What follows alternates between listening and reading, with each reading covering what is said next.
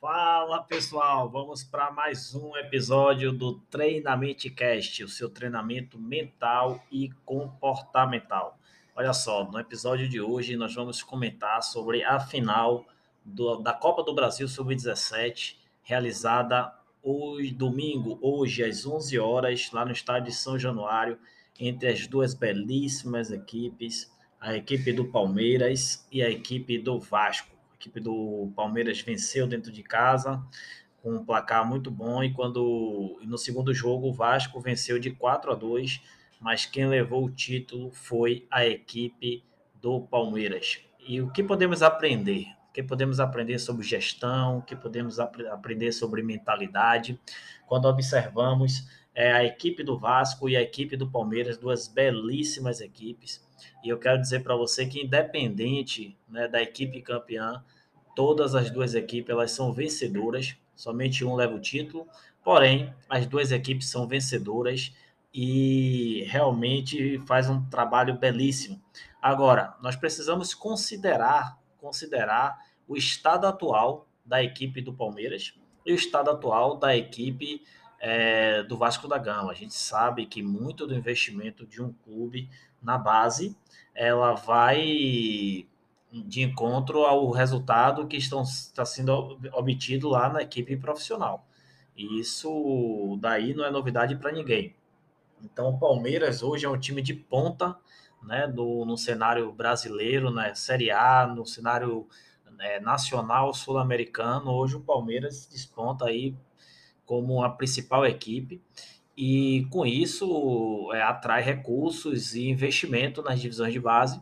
E esse investimento ele já tem dado muitos frutos, porque muitos dos atletas que hoje jogam pela equipe principal né, são jogadores, jogadores que dão suporte ali, são jogadores que vieram da, da sua divisão de base, da divisão de base da equipe do Palmeiras. Né? A gente vê o Danilo hoje, um dos principais atletas do Brasil, é, recentemente convocado para a seleção brasileira, um jogador né, formado pela, pelo Palmeiras, que deu a sua, a sua primeira oportunidade é, como atleta profissional e ele vem se destacando.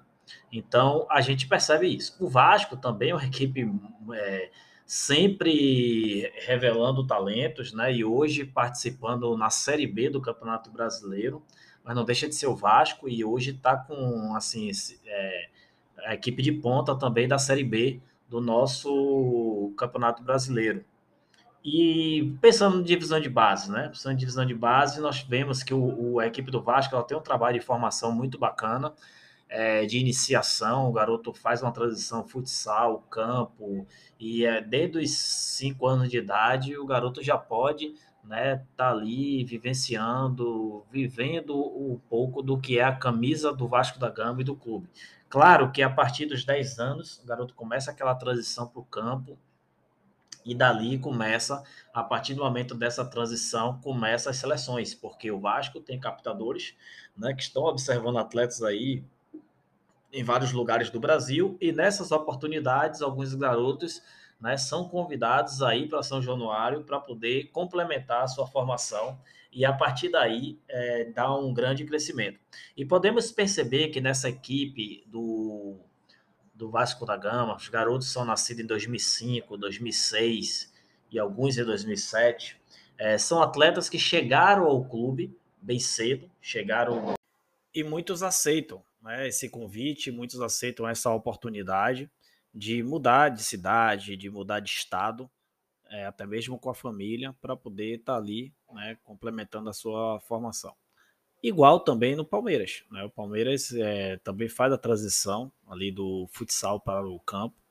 E agora o Palmeiras é uma equipe muito mais presente na captação de talentos muito mais presente. Então podemos pontuar já um primeiro destaque, né? Primeiro destaque do Palmeiras aí, comparando ao Vasco, a sua presença muito forte na captação de talentos em todo o Brasil. Palmeiras hoje tem é, observadores técnicos posicionados estrategicamente nas regiões do, do Brasil né? E, e, eu percebo que muitos desses observadores eles têm assim uma autonomia muito grande, e isso a gente destaca é, um grande posicionamento da diretoria do Palmeiras, né, da confiança que tem na quando seleciona qual o profissional que vai trabalhar no clube. Então, esses profissionais eles têm autonomia para qualquer momento que identificar o talento, eles têm um canal direto, né, para poder a partir daí toda a equipe do Palmeiras responsável para que esse garoto venha para o clube, ela possa participar né, da negociação, do convite, ou até mesmo da transferência e transição. Né, porque muitos desses garotos que chegam ao Palmeiras chegam com 10, 11, 12 anos, então precisa de uma equipe multidisciplinar para estar tá apoiando nessa transição. E isso o Palmeiras tem feito um grande trabalho, tá? Então temos que aplaudir né, todo o departamento de captação do Palmeiras, os observadores técnicos, é, grandes profissionais, extremamente qualificados e humildes. Humildes porque eles estão em todas as competições, estão em todos os lugares, não, não importa onde houver o convite, onde houver a bola rolando, onde houver a bola rolando, os observadores estão presentes. Eu, eu presencio isso né, muito aqui com um dos observadores, o Sérgio Passarinho, ele fica aqui locado no, na região Nordeste.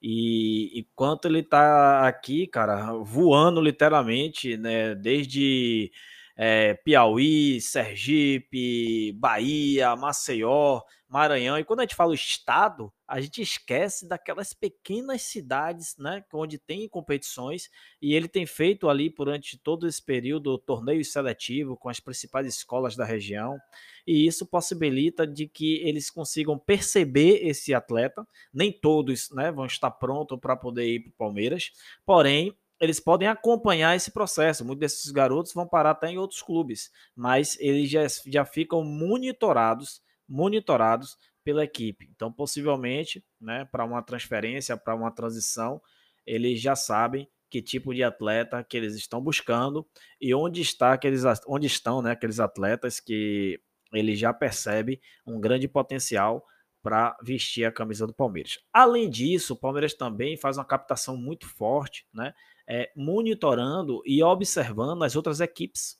As outras equipes que, digamos, que não estão jogando o Campeonato Brasileiro, que não estão jogando, não são as principais equipes da Copa São Paulo, não são as principais equipes dos, do, dos estaduais, mas que são monitorados pelo seu departamento de captação, né, através de seus observadores, através do seu departamento de mercado, de scout, de análise de, de, de mercado, eles conseguem mapear todo o mercado e assim antecipar antecipar as necessidades, antecipar é, a, a chegada desses atletas, né, a negociação desses atletas para estarem no, no clube do Palmeiras. É, basta você observar ali aquela equipe você vai perceber que são garotos né, que chegaram no clube também bem jovens, que tiveram grandes oportunidades e que hoje estão aí despontando dentro do cenário é, nacional, porque a gente tem o Hendrick, né, um garoto de 16 anos, que já jogou na equipe é, sub-20 do Palmeiras, inclusive sendo campeão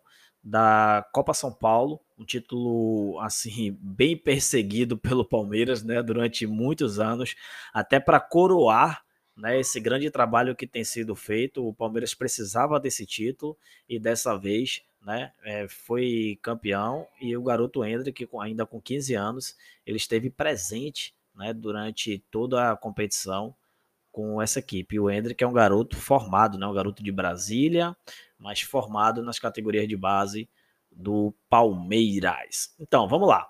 É, falamos, uma, falamos sobre captação, a importância né, da captação, comparamos o estado atual do, da equipe profissional do Vasco e da equipe é, profissional do da equipe profissional do Palmeiras. E agora vamos refletir o seguinte: o que é, que é importante também dentro dessa formação e para que atletas eles ganhem é, essas experiências de jogar grandes campeonatos, né, e estarem ali com bons resultados em altíssimo nível.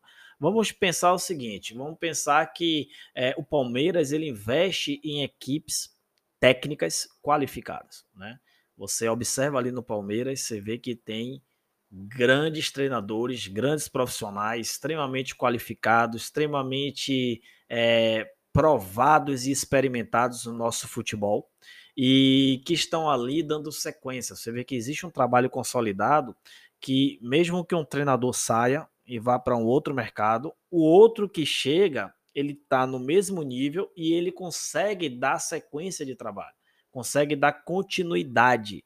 Então, isso acontece quando você tem os três pilares ali, né? Você tem uma gestão qualificada, você tem uma equipe qualificada e você traz um profissional qualificado. Então, essa somatória isso vai gerar ali no Palmeiras os resultados que eles conseguem manter, né? Está sempre ali equilibrado. Você vê o Palmeiras quando ele não é campeão, ele está ali sempre nivelando entre os quatro primeiros, mas nos últimos anos tem realmente vencido mais competições do que de fato é, perdido.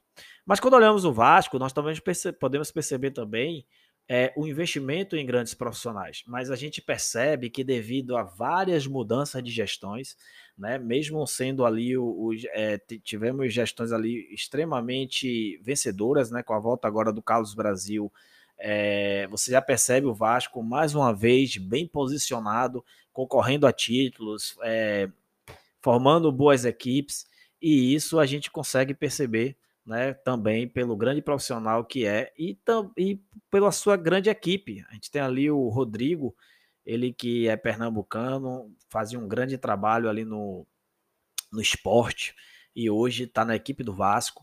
Nós temos o Mazinho, que é o, o, coordenador de análise de mercado também, que foi um coordenador lá do Ceará e hoje está lá no, no, no, Vasco da Gama fazendo um grande trabalho. Nós temos também o, o Adriano, Adriano, ele era treinador do Náutico na Copa São Paulo, um cara com grande experiência também ali em Pernambuco, e hoje está é, como coordenador técnico da equipe sub-17, sub-15 ali do, do Vasco da Gama e fazendo também um grande trabalho. Porque os resultados, eles sempre vêm de alguns pilares.